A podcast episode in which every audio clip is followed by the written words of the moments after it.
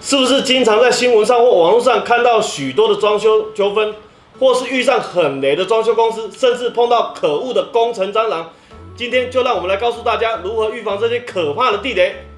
大家好，我是伯伯。大家好，我是尚义。我问你哦，你觉得什么品种的蟑螂最可怕？台湾的、错，日本的错、德国的，错。好啦，我跟你说，工程蟑螂最可怕。真的假的？工程蟑螂随便搞你一下，你可能几十万台币就没了，甚至是几百万台币。工程蟑螂专业性本身就已经很不足够，或是利用各种话术去欺骗消费者上钩之后，然后呢收到款项可能是第一期一百万或是一百五十万，然后呢占为己有之后就逃之夭夭，人就不见了。这就是工程蟑螂很常用的招数，也是新闻上很常播的工程蟑螂纠纷的事件，甚至是工程做到一半就是无限延期，一拖再拖，然后呢，你可能去你家就发现说，哎、为什么今天又没有师傅？他跟你说明天会来，可是明天也没有师傅，就类似这样子一个状况，对，或者是说说的跟做的都不一样，这些都是工程蟑螂常用的招数。或是消费者碰到的工程蟑螂案例，大概都是这样。那我们今天就是要跟大家说，要如何有效的预防碰到工程蟑螂。那如果我今天想要装修自己的房子，我到底该如何有效的预防、降低碰到工程蟑螂的风险呢、那我问你哦，嗯，因为之前我有跟你聊过，嗯你说你自己曾经有家里有装修的经验，对啊，那你还记得你那时候设计师是怎么找的吗？我设计师透过亲戚介绍的，嗯，可是好像我们嗯配合也没有很愉快。是怎么样的？没有？修缮这方面工期一直延宕原本是七月就要完工，对可能最后可以拖到十月、十一月，类似这样，对不对？对对对对然后中间可能也都没有来施工，可是你一直催，但是也都不来。对，哦，那你当初没有先问说你的亲戚有没有跟他合作过之类的，没有哎、都没有因为想说就亲戚介绍，然后就直接信任了。多一份信任感。哦，其实我在这边建议各位，就是如果今天呃各位朋友们，你们买了一生中第一间房子，那身边一定会有非常多的好朋友，甚至是家长、亲戚，都会跟你说，哎、我认识叉叉叉设计师，或是统包等等之类的。那我觉得他们介绍固然是好意，但是你可以很技术性的回回他们说，回问他们说，哎、那你有跟就是你引荐的这个设计师合作过的经验吗？那或者是说，呃，有看过他们的专案作品吗？就是说，这个案子可能施工前跟施工后的样子，或是说去问过被他装修过的那位业主，跟他合作过的感觉是怎么样？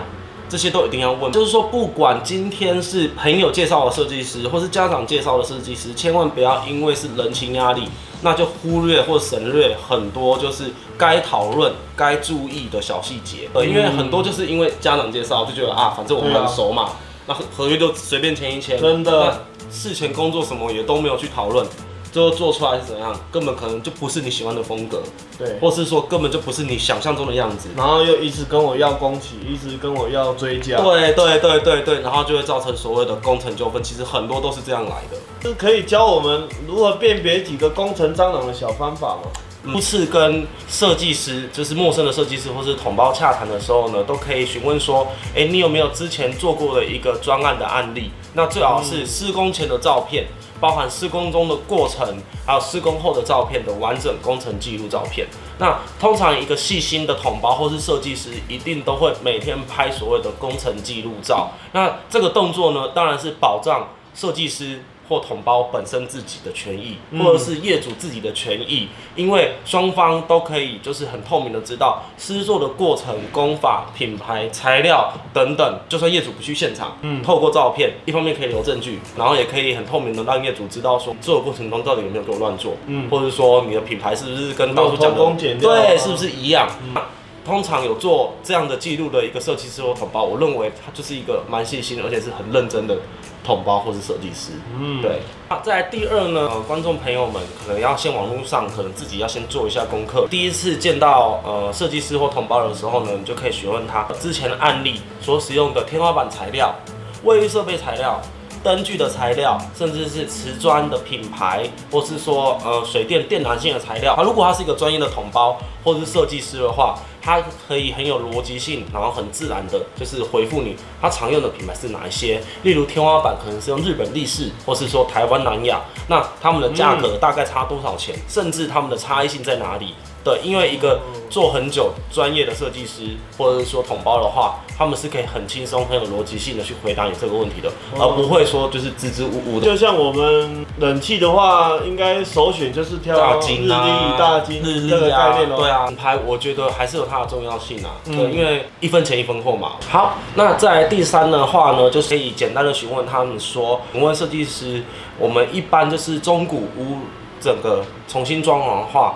工程的顺序大概是怎么排列？如果他也是支支吾吾答不出来，那嗯你可能就要担心了，真的哦因为他对于可能现场工程的掌控程度，或者不够好说经验可能是不够的。嗯嗯对，那像可能有经验的设计师或是同步，他可以很清晰、透明、有逻辑的跟你全部说出来，甚至是每个工种的细节，嗯，就是哎，瓷砖怎么贴，打底打几层，防水做几层。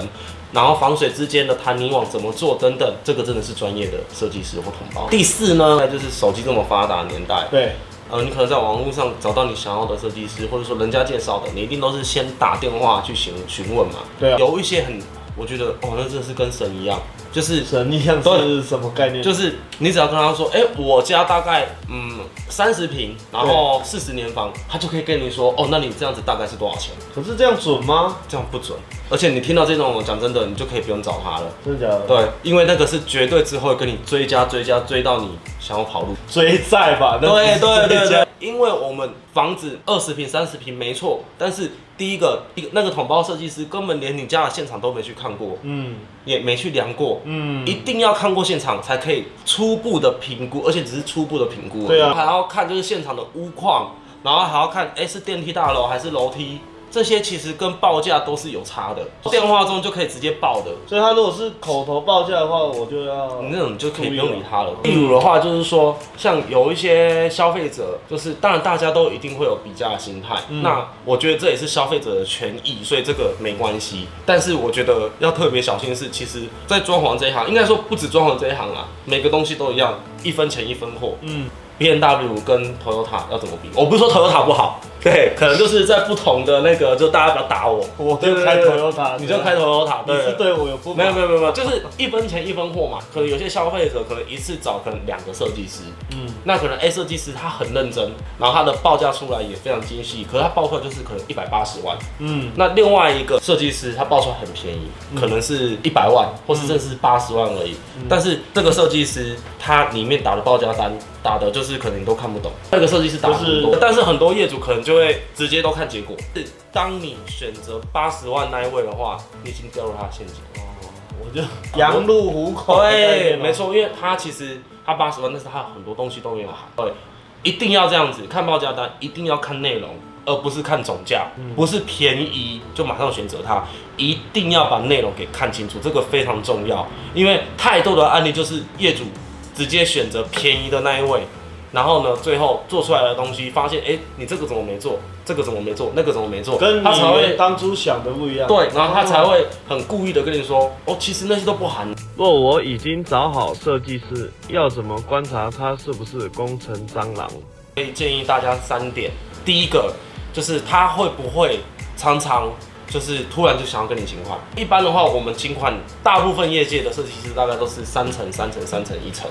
嗯，呃，那第一次三层的话，可能就是签完就是工程约的时候就先付三层，然后再来可能是木工结束的时候付三层，嗯那最后就是可能到最后收尾的时候再付三层，那最后一层的话可能是什么？都完成都完工了，是业主，然后你来验收，全部都过了。对啊，来，第二的话呢，无止境的延长就是工程进度。嗯工程上的话，有一些严重的就是它会无限给你延宕，你永远不知道你什么时候完工。嗯，对，然后他永远都有理由，一下说我今天出车祸没办法过去，我要修车。对，一下说师傅怎么样怎么样怎么样。那再来第三点的话呢，就是说，呃，品牌的部分，就是当初说的跟现在用的料完全不一样，你就可以叫他直接停止了。对，那最好的方式就是什么？因为一定都会有进料的过程嘛。嗯，对，在进料的过程的时候，请要求你的设计师或者同胞，因为我们进什么料，它上面一定都会印有那个料单，料单，或是说更好的话是，它上面都会有 mark。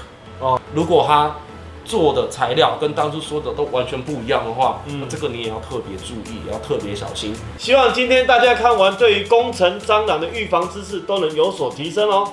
如果还有任何工程蟑螂相关的问题是我们没解答到的，也欢迎在影片下方留言给我们知道哦。